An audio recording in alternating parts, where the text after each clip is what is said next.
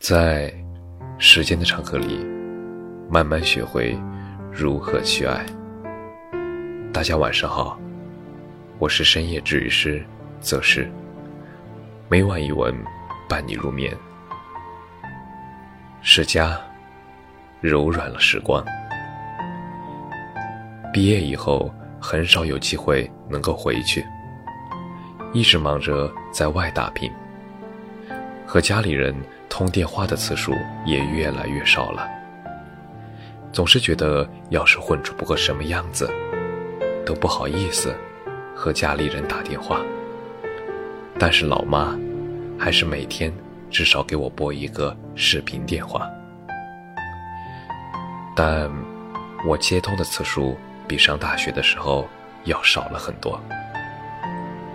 很多时候我接不到电话。因为我工作真的太忙了。记得端午节前夕，老妈给我千叮咛万嘱咐，无论如何这一次都要回家。于是我早早的处理完了手上的工作，就踏上了回家的路程。而那天我回到家，老妈。正在厨房忙活，他说他手机没声音了，让我帮他看一下。拿到老妈的手机，我眉头不禁皱了一下。老式的酷派八零九零，磨痕遍布，而亮屏画面是我们小时候的全家福，就像这部手机一样，充满了年代感。手机真的太卡了。刚想抱怨老妈为什么不换一部手机的时候，我突然想到了什么。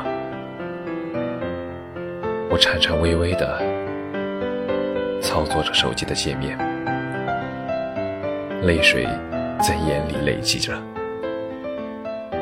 解锁五秒，翻页面三秒，打开微信十五秒。点开我的聊天框，五秒；打视频，十五秒；转账，六秒。这是他的老式智能手机。大学的时候，每天两个视频电话，他在焦急与等待中度过了四万七千零八十五秒。毕业四年，他在打不通电话的焦急失落中。在打通每天一个电话的欣喜与期待中，度过了七万一千五百四十秒。那天，我拿着他的手机，哭了很久很久。踏入社会以后，外面的生活总是压得我喘不过气来，时常软弱到想要放弃。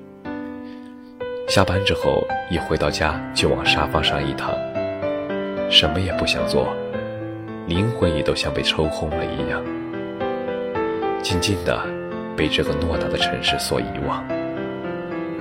这座城市千万盏灯，却没有一盏属于我。但是我回过头来，家里的那一盏灯，却一直亮着。不要因为走得太远，而忘记了我们为什么要出发。因为是家柔软了时光。感谢你的收听，晚安。